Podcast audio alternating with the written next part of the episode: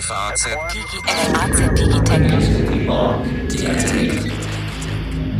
Herzlich willkommen zu einer neuen Folge unseres FAZ Digitech Podcast.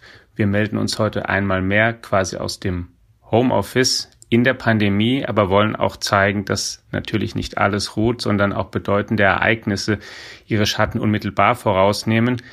Im Gespräch sind wir mit Roland Lindner, unserem New Yorker Korrespondenten. Hallo Roland. Hallo Alex.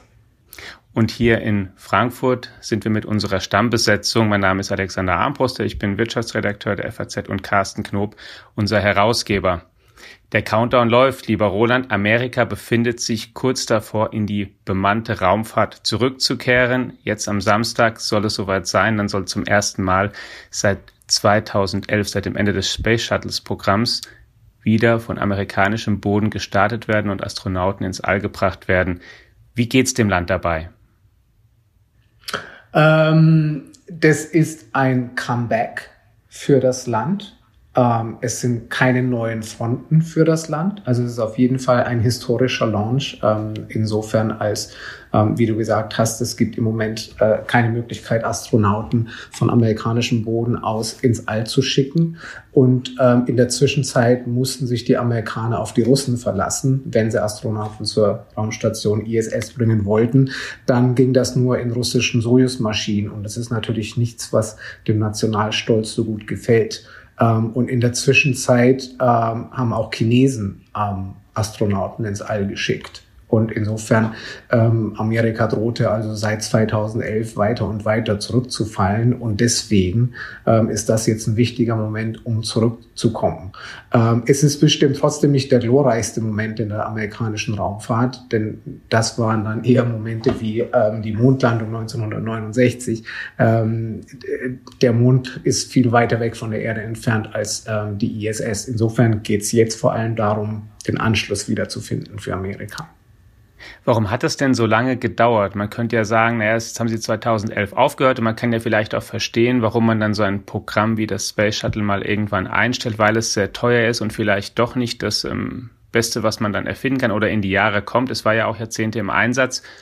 Aber wieso dauert es fast zehn Jahre? Ja, die Vorlaufzeiten in diesem Geschäft sind einfach ziemlich lange. Ähm, also allein von der Entscheidung, mit den Space Shuttles aufzuhören, äh, bis zum Schluss der Space Shuttles sind einige Jahre vergangen. Das war noch George W. Bush, der die Entscheidung getroffen hat und das war nach dem äh, zweiten tödlichen ähm, Unglück mit der, mit der Columbia. Ähm, das war noch so circa Mitte des, des vergangenen Jahrzehnts oder 2005. Ähm, und ähm, dann sind die noch einige Jahre weitergeflogen und dann hörte man auf und dann musste sich die NASA überlegen, wie machen wir weiter? Und dann fiel ja die Entscheidung, und das ist eine wirklich wegweisende Entscheidung, und die fiel 2014, das zusammen mit privaten Unternehmen zu machen. Und hier kam ähm, SpaceX ins Spiel und auch Boeing. Ähm, und dann ging dieser Prozess los. Der sollte eigentlich auch schon 2017 fertig sein. Eigentlich sollten wir 2017 schon so weit gewesen zu sein, wieder Astronauten ins All zu bringen. Und hat sich aber, wie das oft in dieser Branche der Fall ist, verzögert. Und deswegen ist es 2020 geworden wenn wir es jetzt schaffen. Jetzt hast du die zwei Namen schon gesagt, die damals im Rennen waren. Boeing einmal, den Namen, den jeder kennt, die auch traditionell in diesem Geschäft sind, und SpaceX, den vielleicht noch gar nicht jeder kennt, ein richtiger Newcomer, Unternehmen gegründet von Elon Musk, demjenigen, der auch heute den ähm, Elektroautohersteller Tesla führt. Wie hat sich denn SpaceX oder wieso haben die sich denn durchgesetzt? Vielleicht bringen die eine etwas andere Start-up-Mentalität mit als ein Unternehmen wie Boeing, ähm, das seit vielen, vielen Jahren mit der NASA gearbeitet hat, ähm, das bei vielen historischen Momenten dabei war, also zum Beispiel die Rakete für den Apollo 11 Start ähm, zum, zum Mond. Ähm, aber Boeing war traditionell in einer sehr anderen Rolle, als es SpaceX heute ist. Ähm, Boeing war im Prinzip ein reiner Lieferant. Die haben die Raketen gebaut, an die NASA geliefert und dann gehörte die Rakete der NASA und Boeing hatte mit der eigentlichen Mission gar nicht so viel zu tun. Jetzt haben wir ein ganz neues Modell, ähm, dass ähm, SpaceX ähm, die Raketen und auch die Raumkapsel ähm, wirklich selber entwickelt dass diese, dass die Raketen SpaceX auch gehören und dass SpaceX auch die Mission durchführt. Und Boeing, wie du sagst, hat eben gleichzeitig zu SpaceX auch diesen Auftrag bekommen und musste sich quasi, musste sein eigenes Geschäftsmodell ändern von der äh, eher traditionellen Lieferantenbeziehung eben zu einem anderen Mo Modell, wo Boeing wirklich viel mehr ins Geschehen ähm, eingreift. Vielleicht war Boeing nicht so weit, das so schnell zu tun wie SpaceX. Allerdings ist Boeing auch gar nicht so weit hinter SpaceX. Ähm, die haben auch schon Tests hinter sich. Der letzte ist allerdings missglückt im Dezember, aber es könnte mhm. schon sein, dass Boeing in einem Jahr auch so weit sein wird wie SpaceX heute. Aber um das nochmal dann eben zusammenzufassen, die Rakete, die Falcon-Rakete jetzt, die kommt von SpaceX und die Dragon-Kapsel, die oben drauf steckt und in der die Astronauten sitzen, kommt ebenfalls von SpaceX. Die wird sich dann, Richtig. wenn die Rakete gestartet ist, nach, ich glaube, 19 Sekunden abkoppeln und dann mhm. ein paar Stunden fliegen, bis die Astronauten dann angekommen sind an der Raumstation, Richtig. wenn alles glatt geht. Und sie sieht auch gar nicht, ja. glaube ich, so unkomfortabel aus. Zumindest die Bilder, die ich gesehen habe, es ist auch was anderes als in so einer klassischen Apollo-Rakete, ne? Beziehungsweise in einem Space Sehr. Shuttle. Also man fühlt sich ein bisschen wie im Apple Store. Also auf jeden Fall alles hier. Oder im Tesla Store. Ja. Noch nicht ganz Enterprise, Carsten, oder? Alex, aber die Saturn V Rakete, so hieß das Teil, mit dem die zum Mond geflogen sind in den Apollo-Missionen. Das ist aber auch schon einige Jahrzehnte her. Ne? Das, das ich weiß, da kommst du jetzt ins Spiel. Du bist. Haben. Ja, du hast ja recht, Carsten. Ich weiß ja. Und die hast du dann auch noch viel besser mitbekommen als ich natürlich, ja, auf der, Grund deines Altersvorsprungs. Ich habe gesehen, liegen ja. sehen im Kennedy Space Center in Cape Canaveral, äh, da wo die ähm, Falcon 9 Rakete jetzt dann ja auch zum Wochenende ähm, endlich dann in den, in den Himmel Floridas starten soll und darüber hinaus. Und das ist schon spektakulär. Ne? So eine Saturn V Rakete ähm, hat eine Höhe von 110 Metern. Ähm, da muss sich Elon ja. Musk mit seiner Falcon 9 und rund 70 Meter Höhe schon noch ein bisschen strecken. Und, äh, ja, und, und äh, das Ding, über das wir jetzt reden, bringt gerade mal schlappe 23 Tonnen ähm, Last ins All und die Saturn V war in der Lage, zwischen 120 und 140 Tonnen nach oben zu schieben. Also die waren damals eigentlich schon ganz schön weit, mein Lieber, auch wenn es in der Kapsel nicht so ausgesehen hat wie im Apple Store. Ja, ja das, und deswegen ist, ja, ist, auch diese Mission heute ähm, gar nicht so sehr wegen der technischen Spezifikationen ähm, so bahnbrechend. Es ist deswegen bahnbrechend, weil die NASA hier ein ganz neues Geschäftsmodell hat, zusammen mit privaten Unternehmen. Ja, und äh, übrigens, dazu fällt mir auch noch was ein, wo wir gerade beim Apollo-Programm und den Saturn V-Raketen waren. Ähm, äh, Neil Armstrong, ähm, das habe ich mir auch noch mal rausgesucht. Ähm, der Roland hat ja schon erzählt, wie es dazu gekommen ist, dass diese, ähm, dieses Raumfahrtprogramm völlig umgekrempelt worden ist und so stark auch in die Nähe privater Anbieter gerückt ist.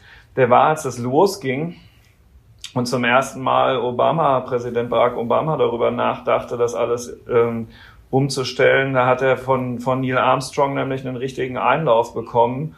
Ähm, der hat zu Protokoll gegeben, die Neuausrichtung der amerikanischen Raumfahrtstrategie sei vernichtend die Vereinigten Staaten drohten zu einer drittklassigen Raumfahrtnation zu werden. Und also Stand jetzt, ne, noch haben die ja nicht abgehoben.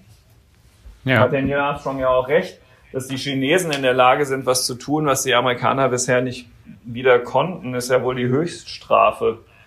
Absolut. Ja, das stimmt natürlich. Aber andererseits, wenn du halt auf Alternativen ausweichen kannst und die funktionieren, ist es einerseits eine Höchststrafe, andererseits bist du aber, glaube ich, auch nicht technisch komplett dann abgehängt, weil es ja, ähm, oder um einen anderen Punkt dazu machen, die Raumfahrt insgesamt, die lässt sich ja eben in die bemannte Raumfahrt unterteilen, in die sie jetzt zurückkehren. Und dann gibt es eben auch noch das sehr, sehr große Feld der unbemannten Raumfahrt. Und das sind die Amerikaner ja alles andere als inaktiv auch gewesen, auch in den letzten Jahren nicht. Und ob sie sich da wirklich ähm, so weit hinter den anderen verstecken müssen, bin ich mir gar nicht so sicher, Roland, oder?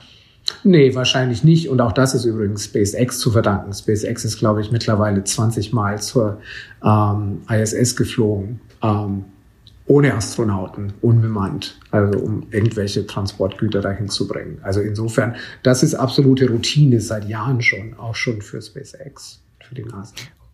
Und dann, was auch, glaube ich, noch ein technisch auch wichtiges Thema ist, was jetzt nicht so relevant wird, aber grundsätzlich, im, ja, früher konnte eine Rakete vielleicht ein paar mehr Tonnen hochbringen als jetzt die Rakete, aber es gibt auch ähm, andere Dimensionen, in, in, in denen jetzt optimiert wird. Zum Beispiel ein wichtiges Thema, was ich war vor einer Weile mal hier bei OHB gewesen in Bremen, einem deutschen Satellitenhersteller, die jetzt auch Mini-Launcher bauen und habe da mit dem mit dem Vorstandsvorsitzenden Marco Fuchs gesprochen und der zum Beispiel auch mir dann nochmal sagte, auch wie wichtig jetzt so Fragen sind, ist eine Rakete wiederverwertbar oder nicht, weil es vor allen Dingen auch darum geht, eben Wege zu finden, günstiger ins All zu Klar, kommen, eben weil dieses ja Space Shuttle so ne? unglaublich ja. teuer gewesen ist und die ähm, neueren Anbieter, gerade die jüngeren, und das ist SpaceX einerseits, aber das ist dann auch von Jeff Bezos eben, eben das ähm, Blue Origin, arbeiten daran, Raketen zu haben, die zumindest zum Teil wiederverwertbar sind, eben in der Hoffnung, dass man dadurch halt gewaltige Summen einspart. Und Klar, dann ist also es am die, Ende eine Frage, ja, was, was dann effizienter ist, aber die machen da sozusagen auch technisch schon Fortschritte und ich weiß nicht ehrlich ja. gesagt auswendig, wie weiter die Chinesen oder oder Inder oder Russen sind, wenn es um den Punkt geht. Ja, nicht so weit. Das ist, nur weil du das jetzt gerade sagst, ne, bei dieser Falcon ja. 9-Rakete wird ähm, die erste Stufe zwei Minuten 34 Sekunden nach dem Start abgetrennt und landet dann neun Minuten nach dem Start auf einer schwimmenden Plattform wieder auf der Erde. Das ist natürlich ganz cool. Ja, ja und das will man ja, halt haben. Da war SpaceX der erste. Hm. Und es kann halt schon sein, dass das auch ein, einfach ein Punkt bedeutet, auch das für, überhaupt für viel mehr Menschen dann auch perspektivisch vielleicht erschwinglicher zu machen. Also unabhängig von der ISS sondern auch für vielleicht auch kommerzielle Flüge. Auch da gibt es ja auch in Amerika, wenn ich das richtig weiß, Ideen, Leute nicht nur zu staatlichen Missionen dann loszuschicken, sondern da vielleicht auch andere Angebote zu machen. So, ich will jetzt nicht von Urlaub reden, aber. Die große Idee ähm, hinter ja. dem Ganzen, auch, auch für die NASA, weil die NASA will unbedingt, dass SpaceX ähm, mit seinen Flügen nicht nur die NASA bedient, sondern alle möglichen anderen Leute und eben und auch nicht mal nur andere Regierungen, sondern eben auch kommerzielle Anbieter und Weltraumtouristen. Und wenn, wenn das eben klappt und die Flüge tatsächlich zur Routine werden, Raketen gehen rauf und runter, ähm, dann wird alles viel, viel billiger und dann profitiert die NASA davon. Wie sehr privat ist es denn aber eigentlich, Roland? Jetzt, jetzt ähm, hast du gesagt, die spielen eine größere Rolle als vorher. Aber in der Entwicklung dazu haben die viel von selbst geschafft, SpaceX oder auch Blue Origin, oder hat da der amerikanische Staat auch wie zuvor eben wesentlichen finanziellen Anteil dran? Naja, den finanziellen Anteil haben sie natürlich, weil der amerikanische Staat ist, ist natürlich der Geldgeber. Also insofern ist der Begriff privat auch so ein klein bisschen schief ähm, vielleicht. Natürlich hängt ähm, SpaceX am, am Tropf der amerikanischen Regierung. Die haben zwar auch ähm, kommerzielle Kunden, aber, aber die amerikanische Regierung ist natürlich äh, noch viel wichtiger. Ähm, was die Entwicklung der Rakete betrifft, ähm, das ist schon anders als früher. Natürlich lässt die NASA SpaceX nicht nach Belieben schalten und walten, aber es ist eben nicht mehr so wie früher, dass die NASA ähm, ihren, ihren Partnern wie Boeing Hunderttausende von Spezifikationen gibt und denen quasi genau vorschreibt, was sie zu bauen haben. Die NASA gibt SpaceX mehr oder weniger, mehr oder weniger ein Ziel vor, was sie wollen, ähm, was, was für eine Art Ziel erreicht werden muss in der Mission. Und dann kann SpaceX im Prinzip von selbst entscheiden, ähm, welche Art der Flugmaschine dafür am besten geeignet ist und das dann entwickeln. Natürlich in Abstimmung auch mit der NASA, aber mit viel mehr äh, äh, mit viel mehr Unabhängigkeit als früher. Ähm, äh, Alex, dazu vielleicht noch als Ergänzung. Jetzt fliegt diese Mission, wenn sie fliegt, ja erstmal nur in Anführungsstrichen zur internationalen Raumstation ISS. Ähm, das ist ja vergleichsweise unspektakulär, weil gut, das funktionierte ja zum Beispiel ähm, vom, vom russischen Weltraumbahnhof Baikonur ja die ganze Zeit. Die Amerikaner haben aber ja schon auch vor, im Rahmen ähm, eines ähm, Mondprogramms, das, das Artemis genannt wird, ähm, im Jahr 2024 auch wieder Astronauten zum Mond zu bringen. Ja, speaking about Neil Armstrong. Dann kommen da plötzlich dann auch nach langer Zeit wieder, wieder Astronauten auf den Mond. Und ähm, im Zusammenhang mit dieser Mission gibt es gerade genau das, kann man genau das zu beobachten, was äh, Roland gerade beschrieben hat. Die, die Anbieter haben jetzt gerade zehn Monate Zeit, um an Konzepten für Landefähren zu arbeiten. Und das machen sie im Rahmen dieser Vorgaben dann ja ähm, vollkommen frei und, und reichen das dann ein und dann entscheidet sich halt die NASA für, für einen oder mehrere dieser, dieser Anbieter. Ja, und äh, also da, da kann man jetzt gerade im Moment erleben, wie das funktioniert, was Roland gerade beschrieben hat. Und da sind auch noch mehr beteiligt, Roland, oder? Das ist SpaceX dran, Boeing, aber da ist auch dann, und ich habe Jeff Bezos schon gestreift, vielleicht kannst du über den auch noch mal sagen, was sein Unternehmen vielleicht von SpaceX unterscheidet oder macht er das sehr ähnlich? Ähm, also was jetzt das spezielle Mondprojekt betrifft, da gab es drei Unternehmen, die den Auftrag dafür bekommen haben für die Landesfähre, Landefähre und eins ist SpaceX, das andere ist ja Jeff Bezos und Blue Origin. Das dritte, ähm, ich glaube, das heißt Dynetics oder so, die sind nicht so furchtbar bekannt. Ähm, ich, bei dem Mondprojekt wird es, denke ich, ein bisschen anders ablaufen wie jetzt bei dem Flug von SpaceX. Ich glaube, da wird die NASA schon eine sehr, sehr viel größere Rolle spielen, ähm, sehr größere, verantwortlichere Rolle. Und da werden die drei Unternehmen wahrscheinlich wieder ein bisschen mehr in dieser Lieferantenrolle sein, ähm, als, als jetzt bei diesem speziellen Projekt. Ähm, allgemein zu Blue Origin, ähm, die sind ja auch schon sehr, sehr alt. Jeff Bezos hat schon im Jahr 2000 gegründet und SpaceX 2002. Also Blue Origin ist fast noch ein bisschen älter. Ähm, und ähm, äh, Jeff Bezos hat das lange geheim gehalten, das, das Projekt. Man hat sehr wenig drüber gewusst und er ist eigentlich erst in den letzten Jahren so ein bisschen ähm, mehr an die Öffentlichkeit ähm, damit gegangen. Ähm, er hat Jeff Bezos ist noch nicht so weit wie SpaceX in dem Sinn, dass er schon viele Missionen für die NASA durchgeführt hätte. Ähm, ich denke, er ist da erst auf dem Weg dazu. Und wo er auch auf dem Weg ist, ähm, ebenso auch wie die NASA, ist, ist Weltraumtourismus. Ähm, also er ist da eigentlich sogar wahrscheinlich noch nicht mal so weit davon entfernt, ähm, Leute ins All zu bringen. Äh, und Jeff Bezos investiert tatsächlich auch äh, echt eigenes Geld. Ähm, der hat ja mal ähm, gesagt, dass er jedes Jahr Amazon-Aktien im Wert von einer Milliarde Dollar verkauft, um Blue Origin zu finanzieren. Das ist ja schon ganz ordentlich. Verschmerzbar für ihn. Für ihn Was er gemessen an seinem Vermögen natürlich auch noch lange machen kann und trotzdem sehr alt werden kann. Ne? Äh, ja. ja. und er hat ja, was ich auch ähm, selbst auch faszinierend finde, weil ich ja, wie ihr wisst, auch gerne Science Fiction lese und schaue, er ist ja da sehr, sehr, finde ich, outspoken und, und sehr öffentlich auch damit. Also was man weiß, was er für Romane von wem da ver verschlungen hat. Er hat die äh, Ian Banks und so weiter hat er alles gelesen und es ist auch völlig, ich habe einen, einen Ingenieur von Blue Origin mal getroffen im vergangenen Jahr in Las Vegas und und gesagt, es gibt ähm, es gibt so eine Weltraumserie, die Expanse heißt die, auf so einer Buchreihe basiert die da ist die erste Staffel mal zu Ende gegangen. Dass es eine zweite Staffel gab, lag daran, daran dass Jeff Bezos gesagt hat, wir finanzieren die weiter. Und ich habe den dann auch mal darauf angesprochen und dann, was so die Vision ist und so. Und dann sagt er, naja, guck die Serie, dann weißt du, was wir eigentlich vorhaben. Und in der Serie geht es tatsächlich darum, da gibt es eben die Erde, die ist bewohnt, da gibt es den Mars, der ist bewohnt und dann gibt es eben diesen die Gürtler, die sogenannten, die auf diesem Asteroidengürtel in unserem Sonnensystem wohnen und da Rohstoffe abbauen. Und das ist ein Punkt, den Jeff Bezos immer mal auch gemacht hat, dass er auch sagt, wir müssen irgendwie von der Erde runter, weil wir im All zum Beispiel Rohstoffe ähm, dort eben abbauen müssen. Es ist dort effizienter. Außerdem, wenn wir unseren Wohlstand und unsere Zivilisation erhalten wollen, dann haben wir praktisch gar keine andere Wahl, auch wenn wir immer mehr Menschen werden. Und er denkt da wirklich, wenn ich es richtig weiß, sehr, sehr groß. Ihm geht es nicht um ein paar Leute nur, sondern wirklich um, glaube ich, auch ein paar Millionen Leute im All potenziell, oder? Ja, hat er so gesagt. Also langfristig. Also auf jeden Fall sehr, sehr futuristisch, sehr, sehr Science Fiction. Wie es ja auch Elon Musk tut, der ganz ähnlich argumentiert, der ja sagt, der auch sagt, wie du sagst, wir müssen von der Erde runter. Er sagt immer gerne, wir müssen multiplanetar werden. Deswegen will er ja Sehr Mars, gutes Wort. Statt auf dem Ein Mars sehr gutes Wort. Das, das, das, das ja. Schlimme ist ja, dass man die beiden tatsächlich ernst nehmen muss. Ne? Also ich kann mich an meine Zeit. Wieso ist das schlimm? Ja, es klingt ja erstmal irgendwie wild mit diesen Millionen Menschen im Weltall. Aber ja. Ey, Alexander, bevor du dich wieder aufregst, ich widerspreche dir ja gar nicht.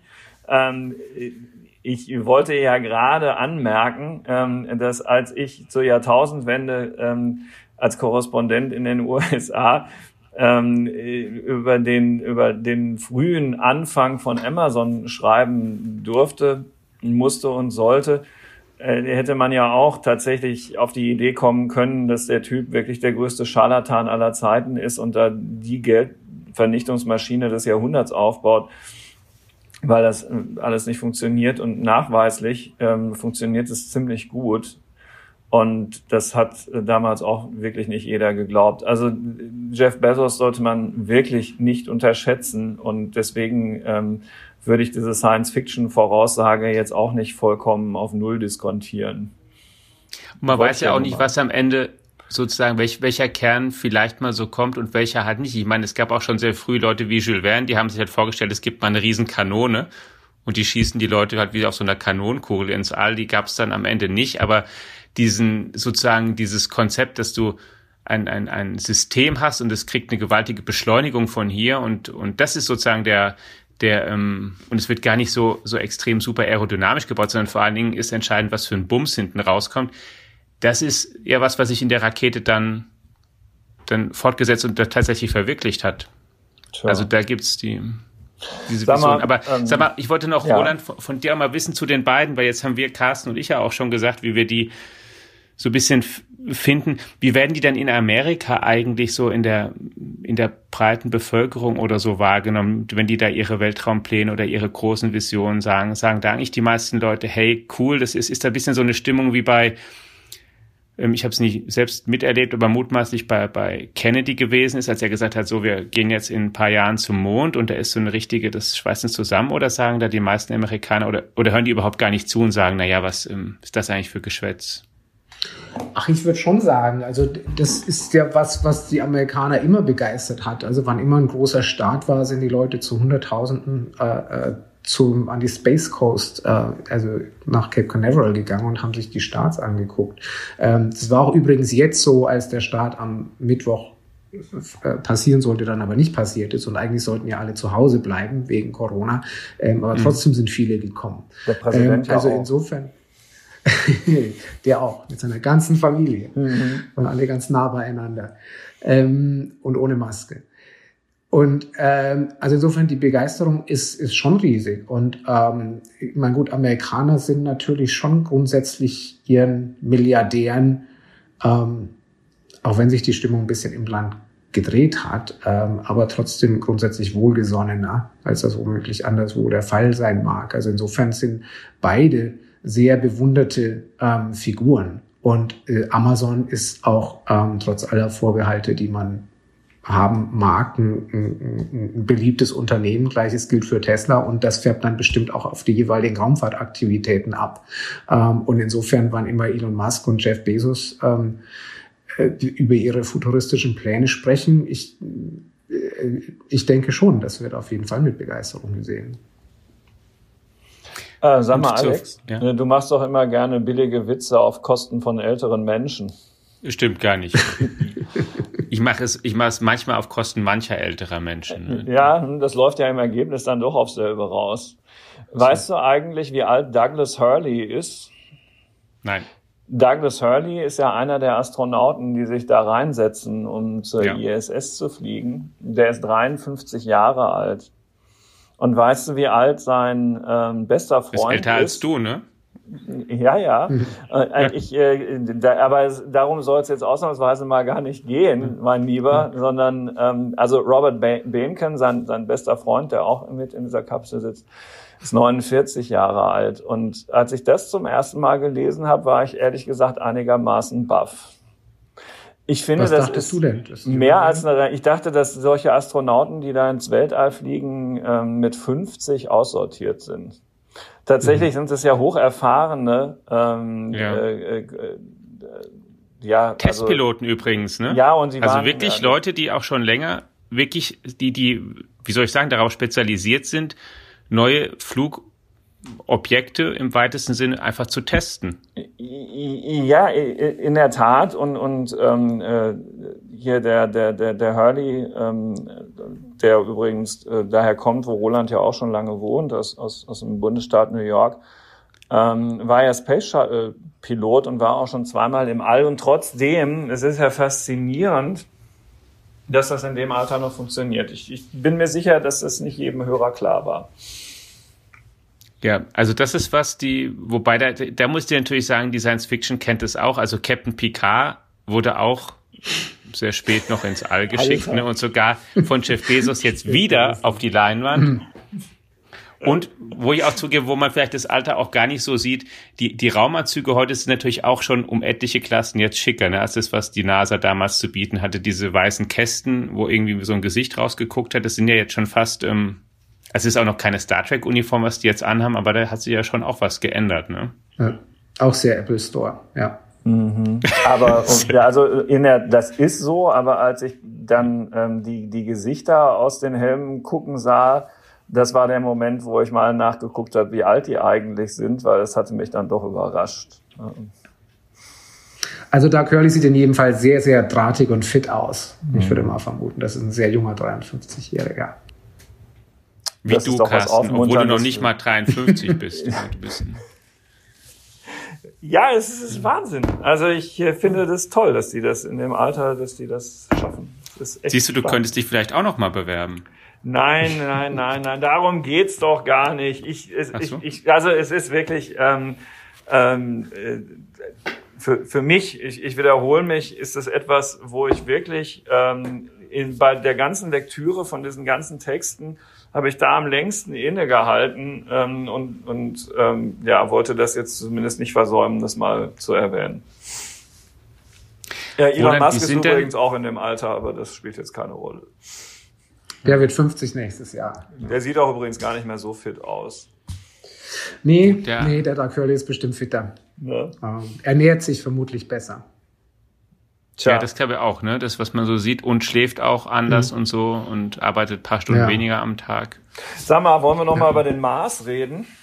Das habe ich auch noch gedacht, denn es gibt ja tatsächlich wirklich auch dann dieses ganz langfristige Projekt und ähm, ich weiß, es hat Donald Trump mitgesagt, aber die Idee, ähm, dass ein Amerikaner mal eine Flagge, eine amerikanische auf dem Mars hissen soll, die ist ja jetzt nun auch im Raum.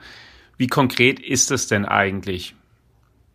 Wenn wir jetzt davon ausgehen, 2024, also von heute aus in vier Jahren erstmal, kommen wir überhaupt erstmal zum Mond zurück. Und jetzt ist der Mars ja wirklich auch eine ganze, ganze Ecke länger. Und ähm, soweit ich das richtig verstehe, muss man ja da auch drauf warten, wann sind eigentlich, wann ist der Mars in dem sozusagen richtigen Umlaufbahnwinkel, dass man da hier gescheit losfliegen kann, sonst dauert alles noch viel, viel länger und so bestimmte Fenster, die öffnen sich ja auch nur alle paar Jahre, hat mir mal jemand gesagt. Ist da schon was richtig spruchreif? Ich glaube, so grob sind die 30er Jahre angepeilt. Ähm, irgendwann in den 30ern, vielleicht sogar die erste Hälfte der, der 30er. Aber das ist natürlich alles ähm, enorm ungewiss und hängt eben auch von all den anderen Missionen vorher ab. Ähm, es hängt auch davon ab, wie das mit dem Mond läuft, mit dem Artemis-Projekt auf dem Mond. Schaffen wir das überhaupt bis 2024? Ähm, bin mir nicht sicher. Also, äh, weil viele Sachen liegen schon wieder überhaupt nicht im Zeitplan dafür. Ähm, auch wenn, äh, das ist ja ein äh, Datum, für das Donald Trump sehr gepusht hat. Also für den Fall, dass er wieder gewählt würde, dann würde er das irgendwie noch als Präsident miterleben. Ähm, aber, aber auch das ist irgendwie sehr ungewiss. Also insofern ist, ist der Mars absolute Zukunftsmusik. Ähm, und man wird sehen, die Expedition zum Mond und auch jetzt der Wiedereinstieg in, in die bemannte Raumfahrt überhaupt, die dienen ja auch gerade dazu, um dafür zu lernen, dass man die ganz, ganz kühnen, ehrgeizigen ähm, Ziele eines Tages erreichen kann. Und wie das dann läuft, das wird man sehen müssen. Gut, natürlich kann man davon ausgehen, dass bis dahin auch es technisch noch einigen Fortschritt gegeben haben wird. Also, dass man vielleicht auch mit schnelleren Antrieben oder auch mit bisschen mehr Ausstattung da auch mit bisschen besserem Gewissen Leute losschicken kann. Ja, weißt du übrigens, wen die Deutschen als nächsten losschicken werden und wann das ist? Nee, Nein. Verrat's uns. Matthias Maurer wird der nächste Deutsche sein, der hm. zur ISS fliegt. 2021 ist das vorgesehen und naja, also wäre dann ja wahrscheinlich auch ähm, mit, mit einer dieser neuen Privatraketen. Bin gespannt. Oder mit Soyuz. Ja, nee, ist wohl eher, eher gedacht an, an die Amerikaner.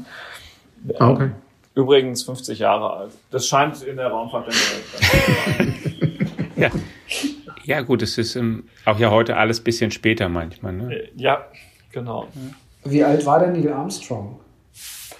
Ich hatte befürchtet, ich hatte es befürchtet, dass diese ähm, Frage kam. Aber also Neil Armstrong ist mit 82 Jahren gestorben und das ist, weiß ich nicht, wie, wie lange her. Ich ähm, schon ein kleines bisschen und 69 war er da. Hm, also der war jünger als 50. Er ist 1930 geboren. Also war er, er war 39. Siehste, siehste. Hm? Ja. ja, du ja. hast völlig recht, Carsten. Ja.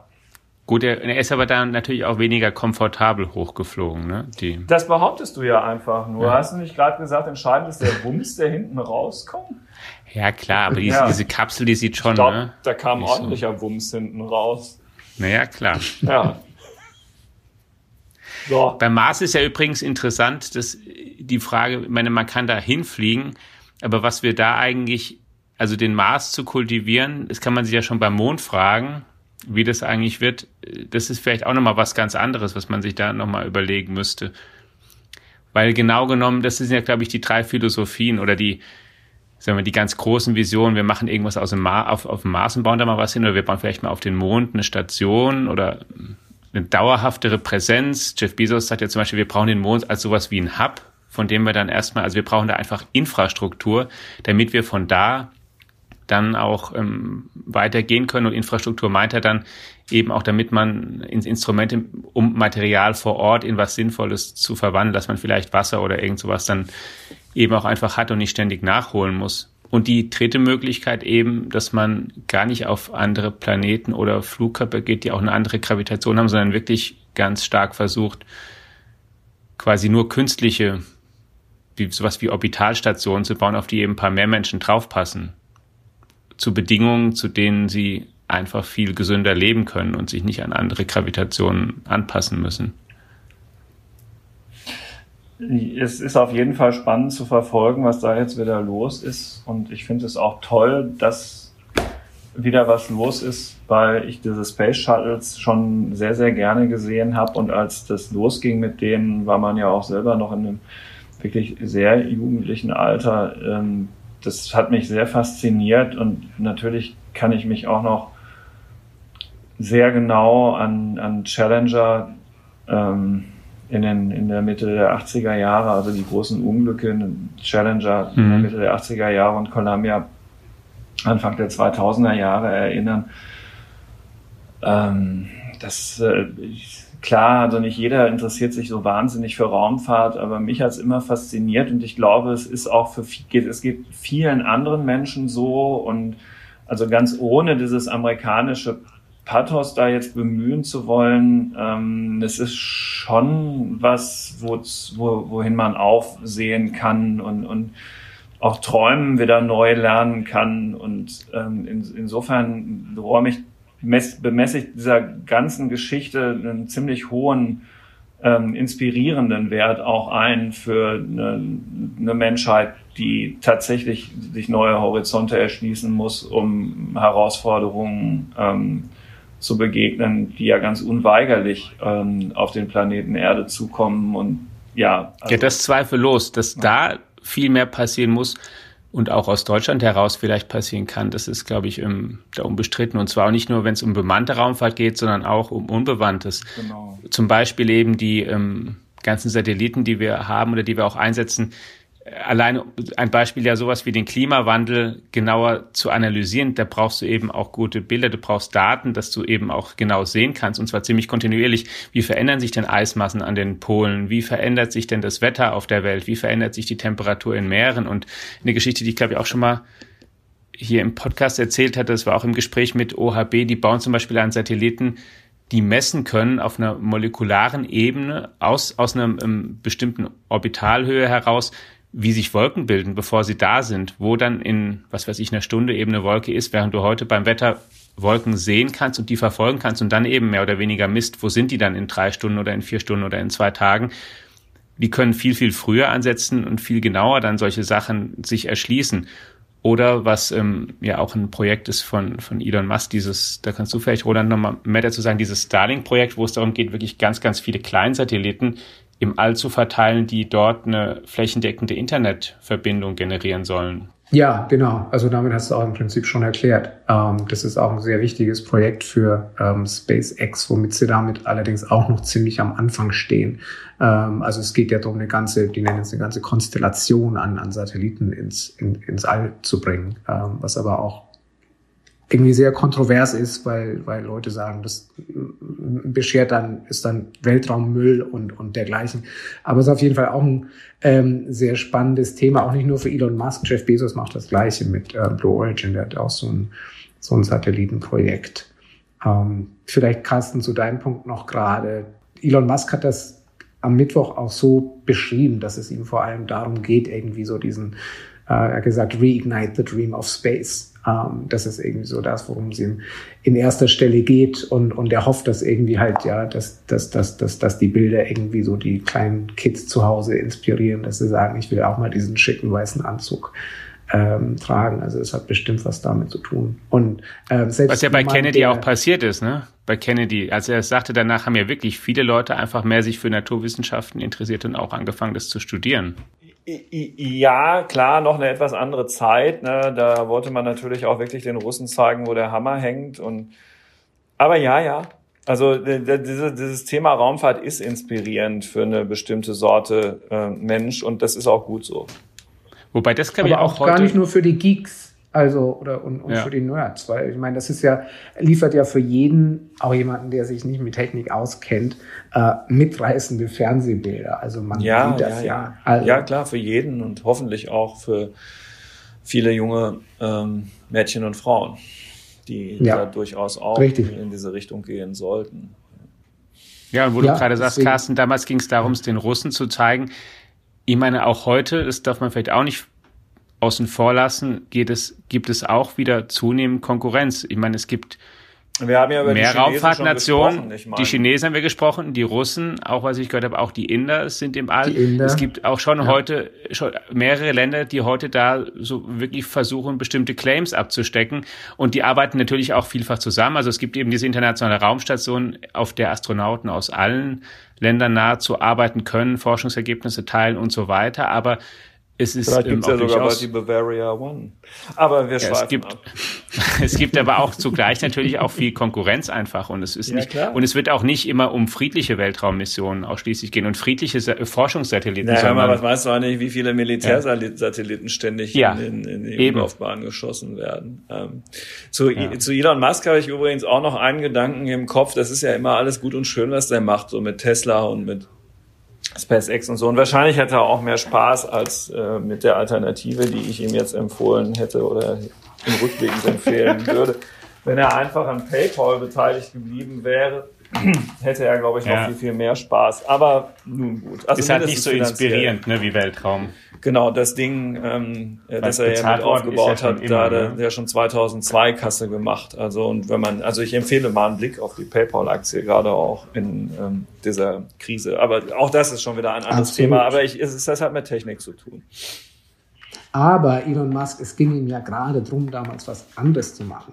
Ja, ja, ja. Geld von PayPal bekommen hat, der wollte was richtig, richtig Großes anpacken. Ja, weil PayPal ist auch was richtig schwer. Großes. Egal. Ja, aber es ist, ist sozusagen, ist, wenn du in menschheitsgeschichtlich ist ja. die Raumfahrt eine Unterscheidung und nicht das Bezahlen. Das konnten auch die Römer haben auch schon bezahlt. die sind natürlich noch ein bisschen. Ja. Ja. Ja. Ja, so. Ihr Lieben, liebe Zuhörerinnen und Hörer, vielen Dank fürs Einschalten. Wir nehmen an, dass der Start jetzt, der ja unmittelbar bevorsteht, einmal verschoben werden musste, dann auch wirklich klappt, werden wir natürlich live verfolgen, auch auf Faznet und Ihnen darstellen und dann auch in unseren ganzen anderen Kanälen erklären und erzählen, was, wie er verlaufen ist, ob es alles nach Plan lief und welche Schlussfolgerungen dann nicht nur Elon Musk und sicherlich auch Donald Trump daraus ziehen werden, sondern auch alle möglichen anderen Menschen. Danke, dass Sie reingeschaltet haben. Ich möchte noch ein ähm, Zitat bringen, ganz zum Schluss zur kleinen Inspiration von Konstantin Tsiolkovsky, einem der Weltraumvordenker 1857 bis 1935, der mal sagte, es stimmt, die Erde ist die Wiege der Menschheit, aber der Mensch kann nicht ewig in der Wiege bleiben, das Sonnensystem wird unser Kindergarten. Mal sehen, was daraus wird. Bleiben Sie uns gewogen bis nächste Woche. Ciao.